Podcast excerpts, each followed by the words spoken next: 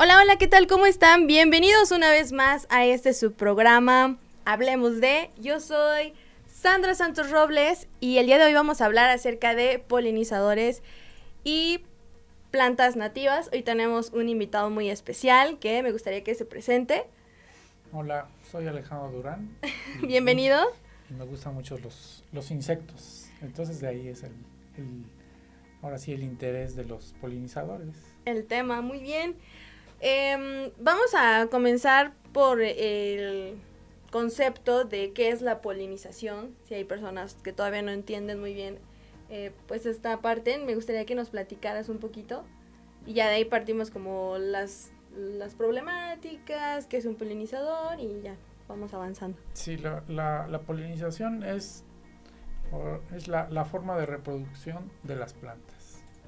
Eh, esta forma eh, es así porque las plantas pues no se pueden mover, son, son este son organismos inmóviles. Entonces, para que ellas se puedan reproducir, pues necesitan eh, pues, organismos o, entes o fenómenos naturales para que sus células eh, sexuales, sus gametos sexuales, puedan combinarse. Estos organismos generalmente son insectos, no son solamente insectos pero la, la polinización generalmente es, la mayor polinización es por insectos. También puede ser por agua y por viento. De hecho, la, la planta, pues, el, maíz se poliniza por viento. O el maíz no necesita en realidad polinizadores. Ah, es verdad. Entonces, este, hay varias plantas, todo, sobre todo todos las gramíneas, todos los pastos no necesitan un insecto para polinizar. O sea, todos los cereales del mundo, o sea, los, el arroz, el trigo, el maíz, que son la base de la alimentación de todas las civilizaciones hasta ahora, no necesitan polinizadores. Pero tú sabes que hay un montón de otras plantas que sí, o sea, necesitan, de hecho, la, la, el 75% de todas las plantas de, que existen en el mundo necesitan polinizadores, necesitan polinización, movimiento de estos gametos lo que hacen estos vectores, que así se les llama muchas veces a los insectos, eh, porque ellos mueven el, material genético, mueven los granos de polen, se posan en la flor accidentalmente a veces o generalmente las abejas si lo hacen conscientemente guardan polen. Ese polen se lo mueven a otra flor. Y así así van van haciendo unas combinaciones de, de polen. A veces no es la misma flor pero muchas veces sí, entonces ahí es el éxito ¿no? de la, polinización. Pero las abejas son las únicas que guardan polen. Y no son solamente abejas este, de la miel, que pues, esa es una otra una discusión muy este, profunda, porque esas abejas no son de, este continente, son abejas exóticas. Son abejas que trajeron, este, se supone que en tiempo de la, de la conquista, eh, son este, abejas que no son no crecieron aquí no evolucionaron entonces están causando un problema a las abejas de acá. Pero pues, son, son, un gran negocio de hecho las abejas no la, la actividad de la melipun, melipun, melicul, melicultura no es una palabra un poco difícil. Esa, esa actividad pues es una actividad que deja mucho dinero. Y de hecho hay, hay hay economías de este país que se basan en en las abejas de la miel, sobre todo la, lo que es la península, el sureste de México, es muy importante. Esa miel se va hasta Alemania. Sí, justo es lo que te iba a comentar, ¿no? Como también entra esa parte de las competencias de, por decir, el trabajo de una abeja nativa, que como dices, ¿no? Una extranjera, y ese es el problema, ¿no? De, de que nos venden una cosa cuando realmente deberíamos estar consumiendo, pues ahora sí, lo, lo local, ¿no? Y ahora que ya entendemos un poquito de, la polinización, ¿por qué considerarías que es importante? O sea, ¿por qué? Pues porque es la base de nuestra alimentación, esa es una, pero es la base de, del funcionamiento de, todos los ecosistemas. Aquí pues tenemos un ecosistema súper este, especial, ¿no? Es un desierto que estamos, un desierto en medio de zonas que no son desérticas, ¿no? No es como en el norte que sí existe una extensión muy importante. De hecho, le llaman el tercer desierto aquí en esta, donde está, donde estamos nosotros. Entonces el clima, pues, es seco, ¿no? Sí. Eh, existen especies muy peculiares y sobre todo es muy estudiado por los científicos, no nomás de México, sino del mundo y es muy apreciado desgraciadamente por gente que no es de este país, porque los de aquí pues no sentimos que un desierto es feo, ¿no? Es como una un este un estigma que tienen los desiertos, ¿no? Como que desierto es como que no hay vida, como que no hay agua, como que es feo, como que calor, puro polvo y de hecho es un ecosistema pues vienen de todos lados del mundo, ¿no? Muy muy diverso. Y no y aquí nosotros pues no lo apreciamos en su en su dimensión, ¿no? En su importancia. Entonces, eh, para mantener esa dinámica de las plantas nativas, o sea, de los cactus, de los arbustos, de las plantas herbáceas, de las enredaderas, de los árboles, pues se necesitan los polinizadores, porque eso, ellos, ellos tejen un, un puente entre lo que son los insectos y las plantas. Si no existen los polinizadores, no van a existir las plantas. Si no existen las plantas, no van a existir los polinizadores. Pero ¿sabes qué pasa con los polinizadores? Muchos de estos insectos no nomás tienen la función de polinizar flores, sino muchos son alimento de otros organismos, o sea, entran dentro de las cadenas tróficas o de las cadenas alimenticias. También entran en este, son este, aparte de que control, pueden controlar plagas o sea, hacen balance de, de las poblaciones en, en, las comunidades ecológicas, o sea, ayudan a que no crezca un montón de este, alguna planta, no crezca la población de insectos, no crezcan un montón, no haya un montón de aves, o sea, balancean las poblaciones. O sea, tienen un papel no nomás, no solamente de lo importante que es, siempre México, siempre este, nosotros estamos como que somos los más importantes, ¿no? Pero en realidad no es así estamos dentro de un, de un ecosistema en donde no hay nadie más importante, ¿no? Sí, sí, es la coexistencia y tenemos, sí, tenemos que convivir. Tenemos que convivir los humanos con los ecosistemas que tenemos, ¿no? A un lado, aunque pareciera que la ciudad es como que un ecosistema ya así como que queremos eh, apartarnos del ecosistema que tenemos alrededor, pero ese pues nos está este ese, ese ecosistema, ese desierto, pues nos está recordando que no debemos de de ignorarlo. De hecho, es lo que pasa en los baldíos. Si te das cuenta, en un baldío, ¿qué pasa? Pues crece un montón de plantas. Y esas plantas, esas plantas la mayoría son plantas nativas. Son plantas que les están dando alimento a los ecosistemas, a los polinizadores. Son oasis para esto, estos organismos. Sí, y justo es lo que en algún momento me decías, ¿no? Que la gente las considera maleza y desde ese día que me dijiste que realmente son un factor importante, las vi de manera distinta y ahora sí ya voy caminando por la ciudad y me encuentro un terreno baldío y es verdad, veo una diversidad de, de flores que son bien nobles. Porque ¿quién las cuida, pobrecitas, en un terreno baldío? nadie las puso ahí. No, o sea... Este, ellas están ahí ahora sí que desde el principio de los tiempos, han evolucionado con todos los organismos, nadie las riega, nadie, las fertiliza, pero, mucho, pero muchos las odian. Sí, Porque dicen, esas, esas son hierbas. Ajá, son hierbas, las Son plantas del cerro. Pero tienen tienen todos los mecanismos para soportar este este este clima que tenemos, ¿no? no necesitan que las reguemos, no necesitan que las fertilicemos. Ellas ellas solitas incluso germinaron, emergieron, crecieron solitas sin, sin, Y ahí van las mariposas, luego están las abejitas también. Y, y bueno, en cuestión de, de, polinizadores, que creo que las más famosas son las, las mariposas, ¿qué otros animalitos, eh, bichos son? Pues, son las más famosas porque son las más vistosas. De hecho, hasta pues ahorita está la, la migración de la mariposa monarca, y todo el mundo, ah, bravo. Creo que acá en esta zona no llegan porque es la Muy poco. De, clima templado, o sea, llegan hasta la ciudad de Puebla, pero ya en esta zona ya no. Pero hay una falsa monarca por acá, si la puedes ver. O sea, ah. sí puedes ver una muy parecida, pero no es la, la, monarca. Eh, son las más famosas, las usan como, les llaman especie de bandera. O sea, son especies que se utilizan para programas de, pues, del gobierno. Ah, para que sean, ahora sí, que...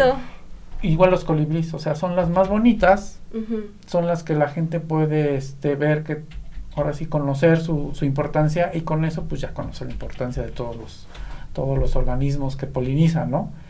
Pero siento que las más importantes y pues está probado son las abejas.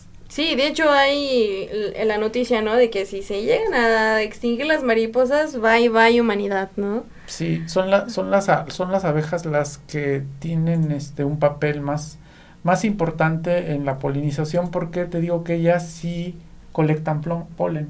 De hecho, su, su, sus patitas, ¿no? su cuerpo es, tiene, es peludo Sí. y esos pelos son, están ramificados, o sea, no es así una cosa así, sino está así. Entonces, la estructura de su cuerpo es especial para capturar granos de polen. Esos granos de polen, las abejas los usan. O sea, no es por accidente que van y colectan polen, sino ellas guardan polen, tienen incluso estructuras, por ejemplo, hay unas que tienen estructuras aquí en la panza, de cuenta como si tuviéramos el abdomen lleno de polen. Ah, ajá. Tienen, en la, de hecho, en la melífera, si has visto, tienen este, en sus patitas, tienen unas, unas estructuras que son como bolsitas para guardar polen. Sí, lo llevan, ¿no? También Se llama curvícula eso. Esas estructuras pues son almacenes de polen. ¿Y por qué hacen eso? Porque ellas les dan polen a sus este, estados inmaduros, o sea, sus larvas. Cuando nace una, una, una abeja de un huevo, eclosiona, eh, lo que come es polen. Polen con una mezcla de néctar. O sea, cuando vas a, van Buena a la flor, E. cuando va, eh, es este, de hecho es proteína el polen. Mm, proteína. y la este el néctar es son carbohidratos. Generalmente son es lo que consumen las este, los estados inmaduros de abejas. Son inma- son inmóviles esos. Entonces están guardados en, en pues en los nidos que hacen las abejas que muchas veces son este la mayoría de las abejas son son solitarias entonces no tiene nada que ver con la, la abeja este ¿cómo se llama? La abeja melífera que vive en, que son insectos sociales, que viven en colmenas y que tienen una estructura social. Estos, estos organismos, eh, que es el 95% viven solos, viven solas las abejas y generalmente son hembras. Muchas especies es muy difícil observar el macho. Entonces generalmente cuando tú ves abejas que no se parecen a la melífera, que es la clásica que tiene amarillo y, y negro, ba- banditas en su abdomen, Sí, la que esa es la. Ajá. Mucha gente cuando hablan de polinizadores dice mariposas o abejas y piensa que nada más es una abeja, pero imagínate, en el mundo hay 20.000 especies. O sea, no, no, no, nosotros así como humanos no podríamos a conocerlas todas porque los que los, es- los estudiosos nada más se dedican a, a un cierto grupo de, de abejas. Aquí en México hay 2.000 registradas. Mil es muchísimo. Imagínate. Es de solamente de abejas, que te digo que son las más importantes porque ellas sí mueven polen. Todos los demás organismos los mueven de forma accidental. O sea, van a tomar néctar, o sea, De una, de el otra. juguito dulce, eh, van a tomar una flor, pero cuando van ahí, generalmente el néctar está abajo. Entonces se meten o meten su aparato bucal, como las... Y cuando meten su aparato bucal, se, se llenan del, del polen. Entonces ya se van a otra flor y lo mueven. Lo que hacen las abejas es que acopian polen. Tú vas a Más ver una para si has fija- te has fijado, las abejas este, nadan, hacen forrajeo que les llaman, nadan en los, en las, este, en las anteras. O sea, Sí, es muy sí, sí. chistoso, pues. Y las que lo hacen mejor son las nativas, porque ellas son muy eficientes. Hay estudios que demuestran que la abeja melífera también es buena polinizadora, ¿eh? tampoco vamos a, a decir que no, pero se supone que pues las abejas nativas son más, más buenas. Sí, sí, sí. Es que es como si nos vamos a un país que no es el nuestro, ¿no? ¿Cómo, cómo nos vamos a comportar? Pues no conocemos. Y las plantas, na- las plantas nativas pues tienen sus polinizadores nativos.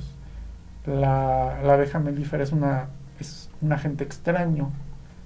Entonces, digo, no es mala, pero sí puede llegar a este, sustituir a las poblaciones nativas, sí puede llegar a afectar. Sí, sí, sí. Y bueno, mencionaste, por ejemplo, las abejas, las mariposas, los colibríes. ¿Y qué otro animalillo nos estaría faltando? Nos faltan los escarabajos, las moscas También. que mucha gente odia.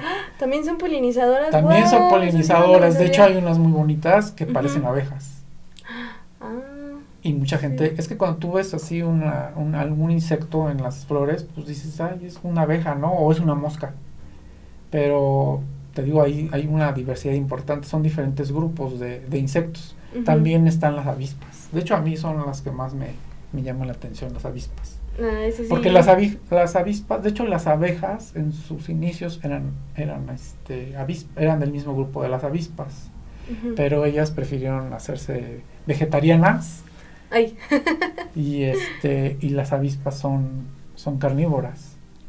Entonces las avispas Ouch. aparte de, de, de, este, a veces alimentarse del polen y el néctar y llevárselo también este depredan insectos. Entonces puedes ver avispas capturando un insecto y comérselo. Ah, o sea son controladores de plagas o yo lo digo como plagas porque yo soy agrónomo, entonces es un problema importante en los cultivos, pero pues en realidad son este agentes de control biológico Sí, y, parte del. y entonces en el ecosistema pues te digo tienen un, un papel importante, un rol de, de este, mantener las, las poblaciones así balanceadas, ¿no? De forma natural.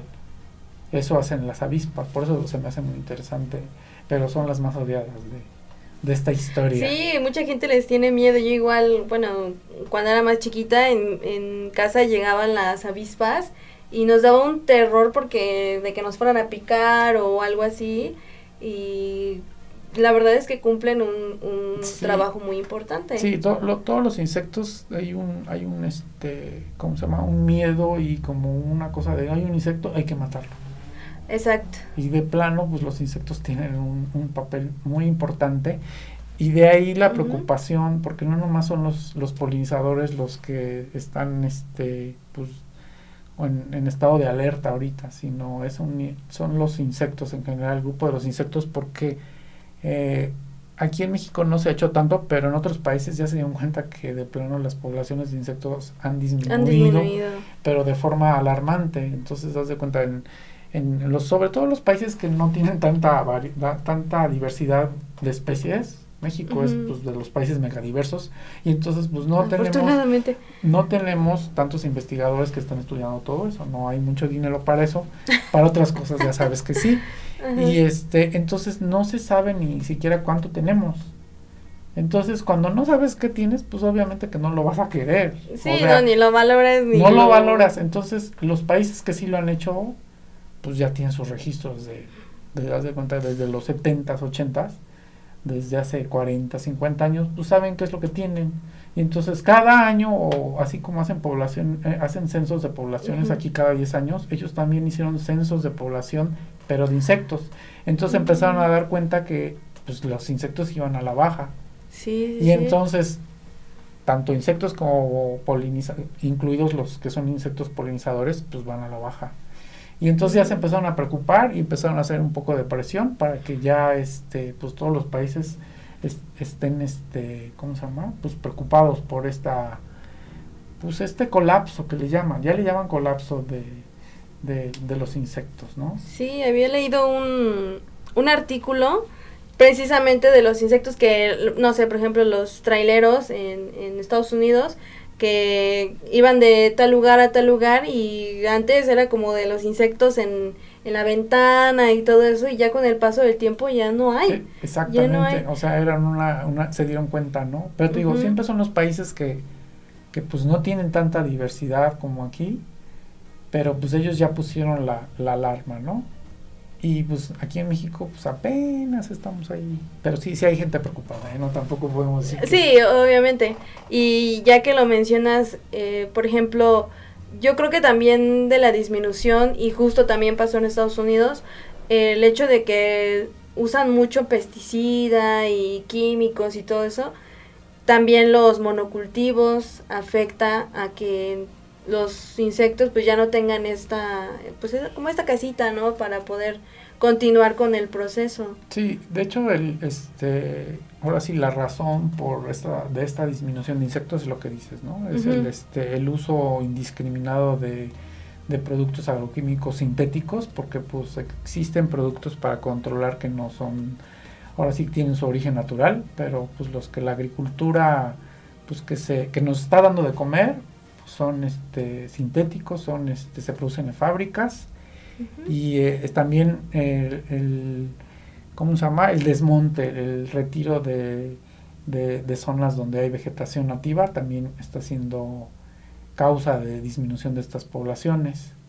Sí, obviamente. Entonces, si tú ves, por ejemplo, terrenos que pues, pudieran tener eh, la, la, las plantas nativas o la diversidad de, la, de esa región, por ejemplo, aquí pues tenemos una diversidad muy interesante de plantas, lo que hace la gente es que quitan, desmontan, quitan todas las plantas. Entonces, obviamente que pues todos los insectos, pues a dónde se van. Sí, es O sea, llegan, a lo mejor hasta llegan ahí o ahí tienen sus nidos, pues ya no tienen ningún nido, obviamente.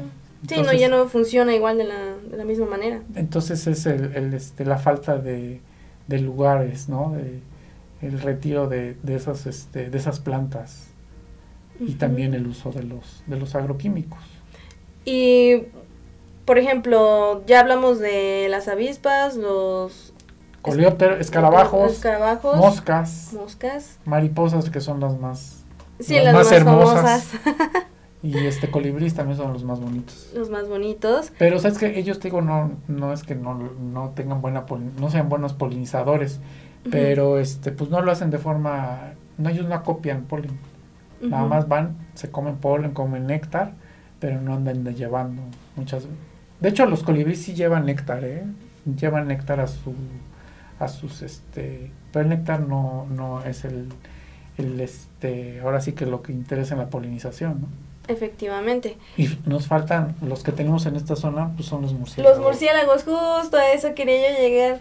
Muchas personas y bueno me incluyo en su momento no pensé que fueran polinizadores y sí, o sea, no tiene como que una fama muy, También muy buena. te digo que todos los que estamos hablando ahorita, avispas y, y murciélagos, pues van a decir, están como personajes de, de película de terror, ¿no? sí, ya de segundo plano, pero sí son muy importantes y quiero compartir una anécdota de una chica que justo me preguntaba, eh, precisamente, o sea, la, la cuestión era que en la noche llegaba un, un murciélago, eh, tenía un agave me parece y el agave ya estaba en época de floración y ya me decía la chica, es que no sé porque siempre viene en la noche y justo viene a donde está la, la, plantita. Y ya ella estaba bien espantada porque decía, es que pues yo creo que voy a cortar la, la flor porque si viene y me da miedo, ¿no? Entonces no sé, me vaya a morder o vaya a pasar algo. Y justo, ¿no? Te preguntaba, oye, esta situación, mira y así, y así. Y ya lo que nos decía Alejandro es que no pasa nada porque viene de noche y viene precisamente a hacer su función, ¿no? Su chamba, que es la, la polinización. Y sí, ahí dejó la, la planta y ya, o sea, ya no tuvo ningún problema, nada más. Pues ahora sí, ni lo molestas, ni te molesta y la vida continúa, ¿no? Bueno, el ciclo ahí de los animalitos. Sí, lo, lo que dices es el miedo. Entonces, otra de las razones de, pues ahora sí, de la disminución de los insectos es el desconocimiento. yo creo que pues de ahí viene todo, ¿no? El problema, ¿no? Entonces, si no este, se promueven estos insectos como importantes para tanto para el ecosistema como para pues los, los humanos que vivimos en las ciudades y en el campo, pues de hecho sí se van a desaparecer. Entonces, es sí es ya importante. Están más para allá ya muchos ya desaparecieron, ¿no? Pero de hecho, pues ese es el, el, problema principal. Entonces, por eso es muy importante la divulgación de estos temas. No es así nada más porque nos, nos gusten las, las plantas, ¿no? o sea, nuestros alimentos dependen, te digo, son 75% de plantas las que dependen de polinizadores. Estaba yo leyendo en alguna parte que dice que dos de tres bocados que nosotros comemos en, en alguna comida dependen de polinizadores. Ándale. Sí, a lo mejor sí, por ejemplo, el maíz pues se come mucho, ¿no? Pero pues ¿qué le ponemos adentro? Pues una salsita. Sí, le echo la, todo, las, las, lo, todo lo que utilizas para la salsa, el chile, el jitomate, el tomate eh, y algunas especies, todas dependen de, polinizadores. Sí, y luego cuando escasea, ¿qué pasa? También nos ve afectado en la economía. Sí, y, y cuando un producto no se, no se poliniza, o, pues van a, no van a tener buenos rendimientos ya lo que están haciendo muchos invernaderos es traer abejorros para que polinicen sus jitomates. O sea, está el hombre está al revés, ¿no? Ajá, sí. Es o sea, utilizar... Entonces, entonces, ¿por qué no utilizas las especies nativas para polinizar tus jitomates, no? estás en un invernadero, pero sí existen especies. Entonces ahí se ha venido otro problema, porque esos, esos abejorros a veces compiten por las, con las especies. Cuando si se sale de ese lugar, a veces puede llegar a adaptarse, ¿no? Ese es el temor, ¿no? De que se adapten estos abejorros a un, este, eh, al lugar y afecten a los abejorros nativos. o sea, eso, otros problemas. Tú dices, voy a resolver, pero en realidad los problemas ambientales son siempre complejos y no, no es tan fácil. Sí, justo a eso iba como pensando, ¿no? Eh, ya tenemos a los abejorros, llegan, se adaptan, pero después se reproducen de más y luego nuestros nativos... Sustituyen a los de sí, sí, viene otro... O están compitiendo. Ajá. Entonces, eso, por un lado sí, sí están resolviendo el problema de que se polinicen los jitomates y los chiles y todas las de la familia de los, de los chiles, que es este... ¿Cómo se llama esta familia? Es Solanaceae, la de las papas también esa familia es muy importante, los abejorros y ciertas abejas. De hecho, la melífera no puede polinizar. Sí te, sí te comentaba, ¿no? Que es, hacen un zumbido, llegan a la flor y para sacar el polen eh, sacuden la flor. Entonces siempre vas a oír como un así. Ah, Entonces lo que hacen es, mucha gente este, en los invernaderos meten cepillos de dientes eléctricos para hacer el efecto de, del zumbido. Se llama polinización por zumbido.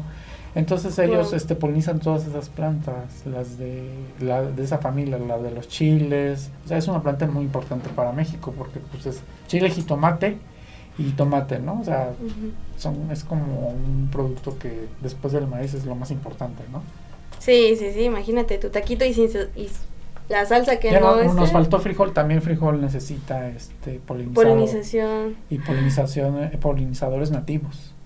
O sea, Sí. La dieta del mexicano es...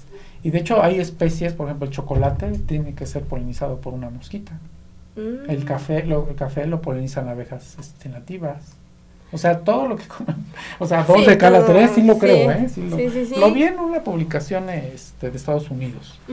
Y este eh, decía, de dos de cada tres este, bocados que tenemos en alguna comida son dependen, o sea, no vamos, no vamos a, no vamos a comer eso si se acaban los polinizadores, o sea, nos vamos a quedar, nos vamos a quedar con un poco de, hambre, ¿no? Sí, yo creo, igual, por ejemplo, si como humanos pudiéramos realizar esta actividad, ¿cuánto tiempo nos llevaría, no? Pensando en que... De hecho, ya lo, ya lo intentaron en Estados Unidos, ¿eh?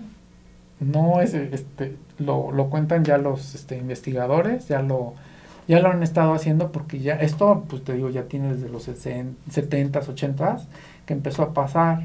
Entonces, como ahora sí Estados Unidos tiene una agricultura altamente tecnificada y tienen utilizan todos las este pues todos los productos que te puedes imaginar, ellos ya hasta se acabaron sus especies, o sea, las especies nativas que tenían ya O sea, sí saben mucho de sus, ahora, sí que es ellos ya ahorita nos recomiendan qué hacer, ¿no? Pero en algún momento pues se acabaron todas y de hecho pues su agricultura es lo que les llaman la agricultura verde, ¿no? Entonces esa agricultura pues es el uso de muchas, este, muchos productos agroquímicos, mecanización, eh, pero te digo, es la que nos está dando de comer, porque pues no, si no tuviéramos ese tipo de agricultura no se podría producir tanto para pues todos los que estamos en este en este, en este planeta, ¿no? sería un gran, gran problema. Sí tiene que haber esos productos porque si no, si, si utilizamos una agricultura como eh, más por el lado orgánico o agroecológico, pues se va a producir un poquito menos, ¿no? Pero sí se puede. O sea, ya muchos ya probaron, dicen, no, es que con eso no nos va a alcanzar para producir todo el alimento pero pues muchos ya están viendo la forma en que sí, pues sí nos alcance, ¿no? Sí, pero que entonces mientras... ellos acabaron sus, sus eh, polinizadores y entonces ¿qué pasó? Pues ya empezaron a producir, sobre todo en, en, productos que les dejan mucho, por ejemplo, lo que son este nueces de almendras. Entonces los almendros ya no tienen polinizadores y entonces lo que hicieron es contratar gente para que hiciera la polinización, pero se dieron cuenta que era imposible, como dices, hacerlo a mano pues aunque fueran este, muy buenos polinizando, o sea, las abejas nos ganan, o sea, no son más. Exacto. Sí, o sea, yo pensando, por ejemplo, en, en lo que son los huertos urbanos, eh, a veces nos ha tocado hacer la polinización con el, con el hisopo y ponerle para que se den las calabazas y todo esto. Digo, no pensando que somos una familia, ¿no? De cuatro personas y sobrevivimos. Pero ahora ya masificarlo y pensar a nivel ya nacional, internacional, creo que sí sería muy complicado y, y es por ello que estos polinizadores son, son importantes. ¿Y qué está pasando? Están desapareciendo, ya incluso la biodiversidad que había, como dices tú. Quién sabe, o sea, me, me mencionas 20.000 especies, igual y nos llevamos la excepción y ya son menos, ¿no? Y, Sí, pues en y aún México- así estamos como estamos. En México dicen que son 2.000 las especies registradas, pero no están descubiertas todas. Entonces, porque somos un país donde hay mucho, ¿no? Mucha abundancia. Eh, este, hay países, por ejemplo, Inglaterra, me- mm, pues es feo, ¿no? Pero ellos tienen creo que como 200 especies. Pero pues, si te das cuenta, pues la ubicación de Inglaterra, pues no es en las zonas donde hay eh, lo que son, lo que se llama las, las zonas este, de megadiversidad, ¿no?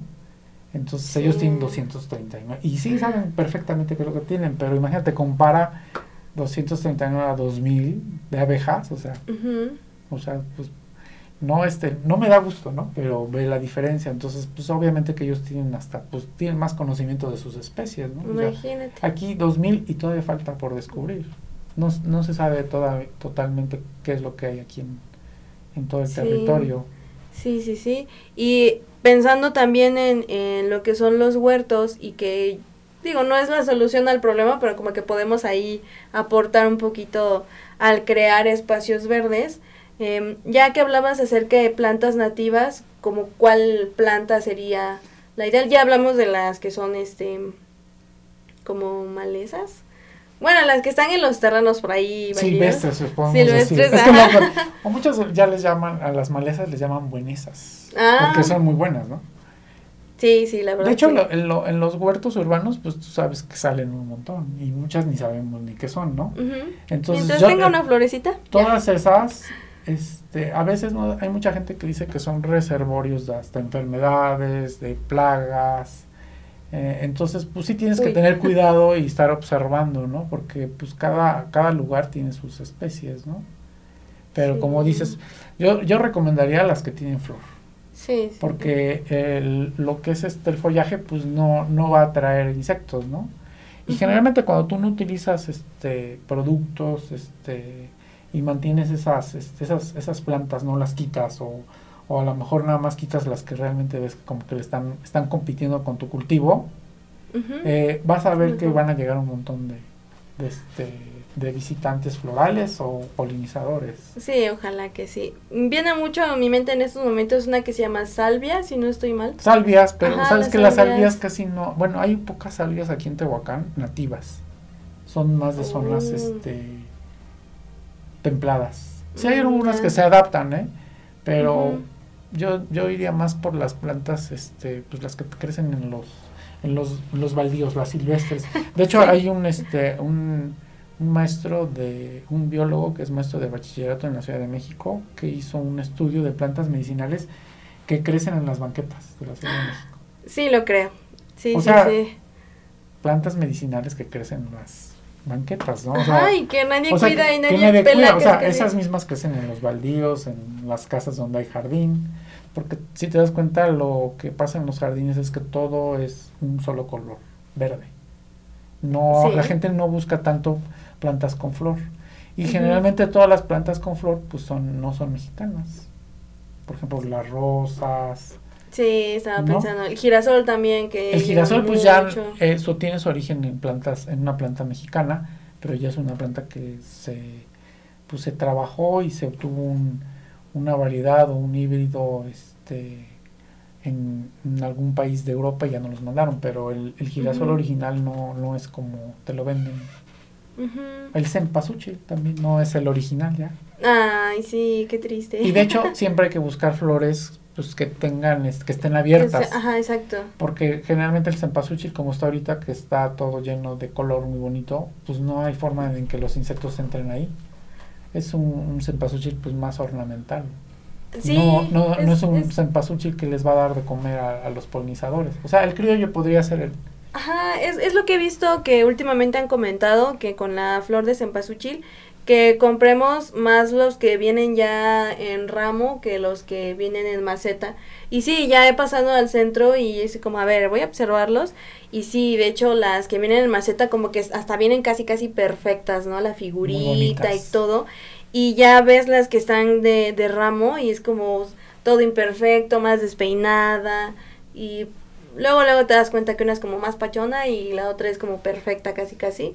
Y, y sí, piensa uno pues hay que consumir, ¿no? O sea, buscar plantas que tienen, que tengan flores para que los insectos aterricen, o sea, que sean así como una, como un este, pues como una base y en medio se vean sus estructuras, este, las anteras, los pistilos.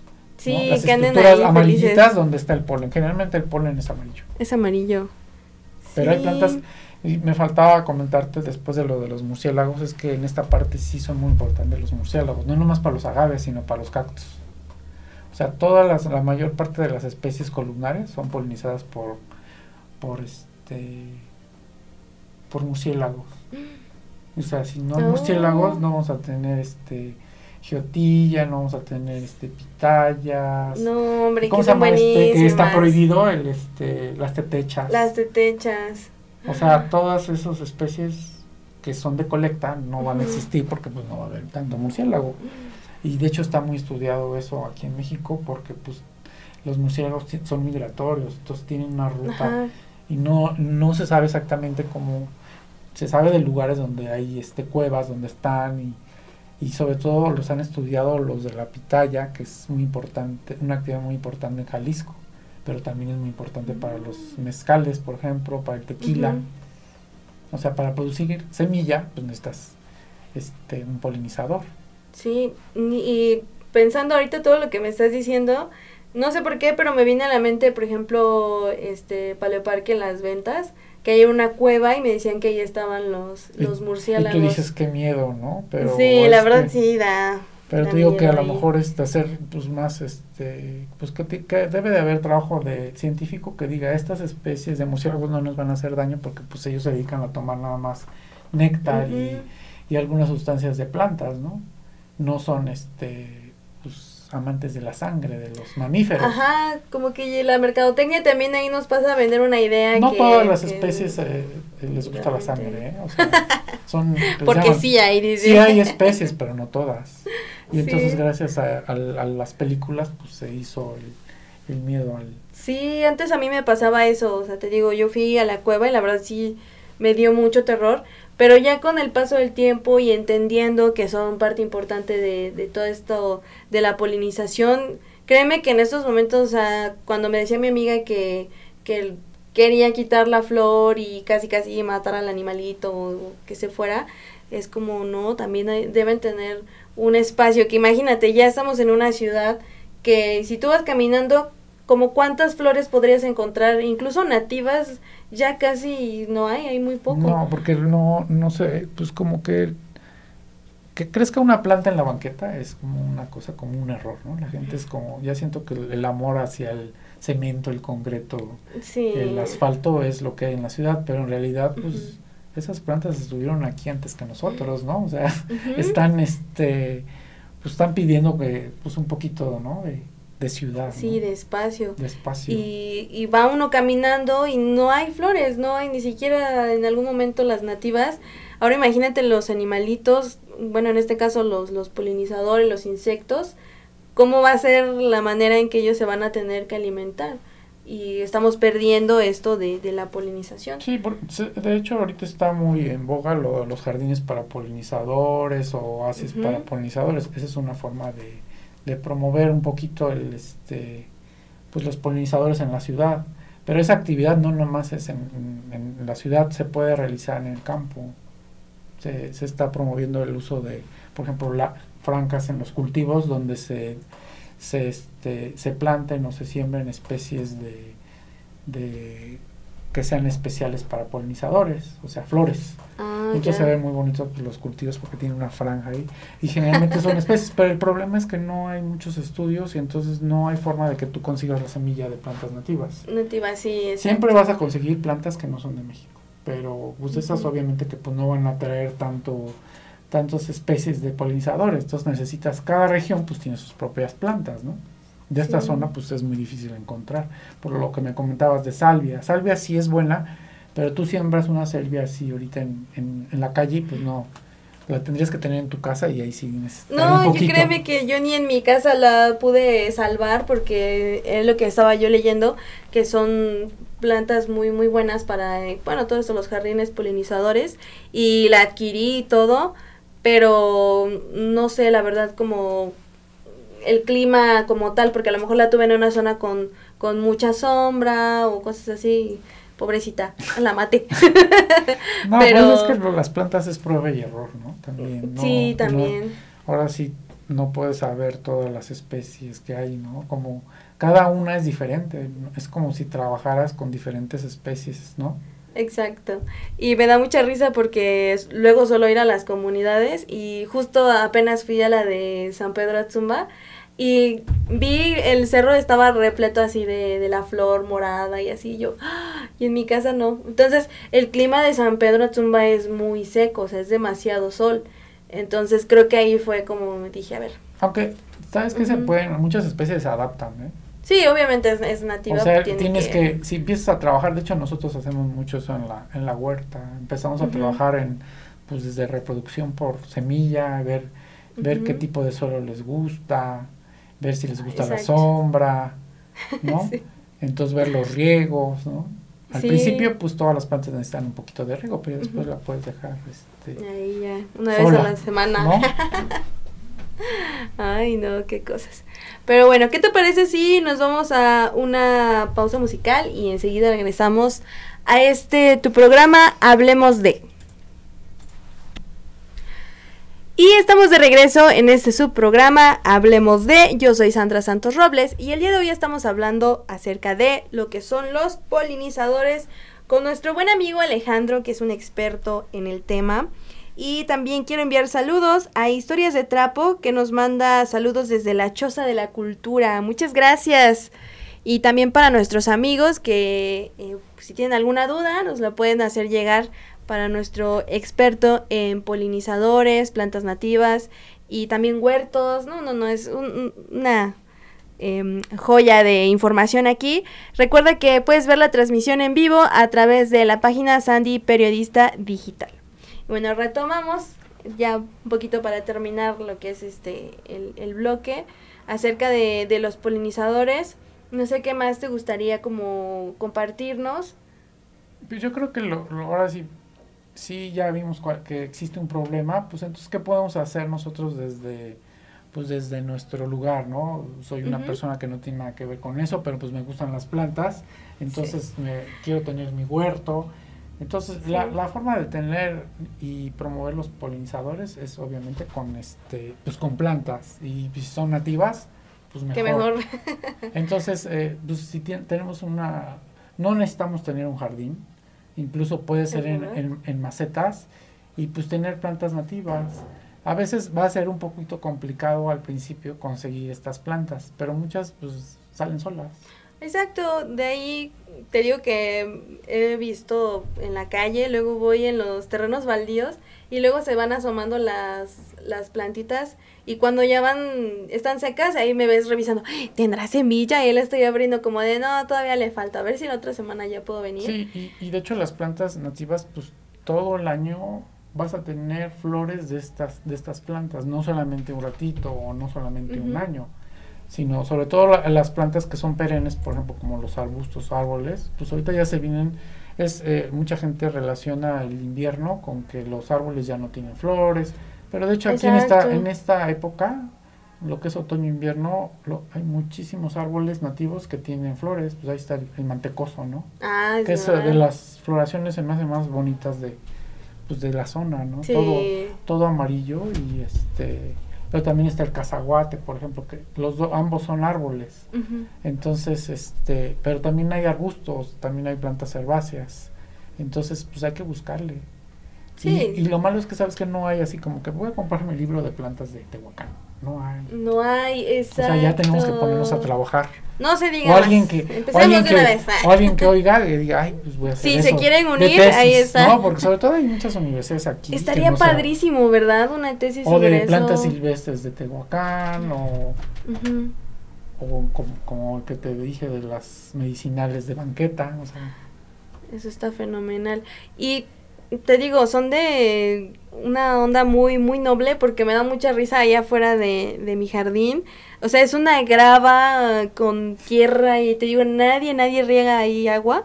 Y salieron unas flores bien padres, bien bonitas. Y yo dije, ay, qué noble es. O sea, es una tierra muy, muy dura. Porque yo el- estoy ahí en mi huerto que el, este, la, compo- composta, la lombricomposta. lombricomposta, Es es que sí, y es la bueno. planta ahí. Sí es bueno utilizar luego esos materiales porque pues les das un, un punch a las, a las plantas. Ellos necesitan muchos microorganismos. Nosotros los Sí. utilizamos en plantas nativas en la huerta, utilizamos esos materiales.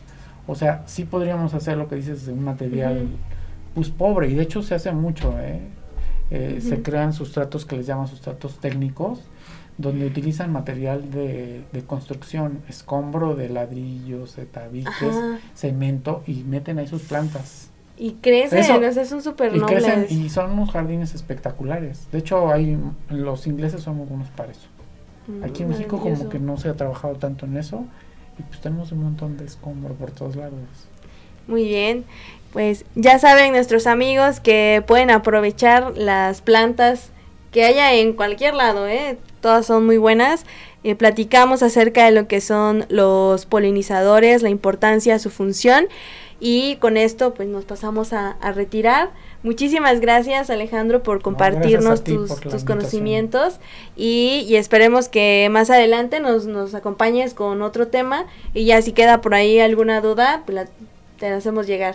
¿no? Claro que sí. Muchísimas gracias. No, gracias a ti. ¿Algo más que quieras agregar antes de irnos? Pues que pues hay que conectarnos un poquito más con, con lo que es la naturaleza, ¿no? Porque a veces en la ciudad piensas que, bueno, hay mucha gente que piensa que hasta la, la comida se, se produce en, los, este, en las tiendas o en el mercado y no, es No, en, no, el campo, están Ahí allá afuera. ¿no? Ahí están. Entonces hay que Así que- conectarnos. Hagamos más espacios verdes, ayudemos a los polinizadores.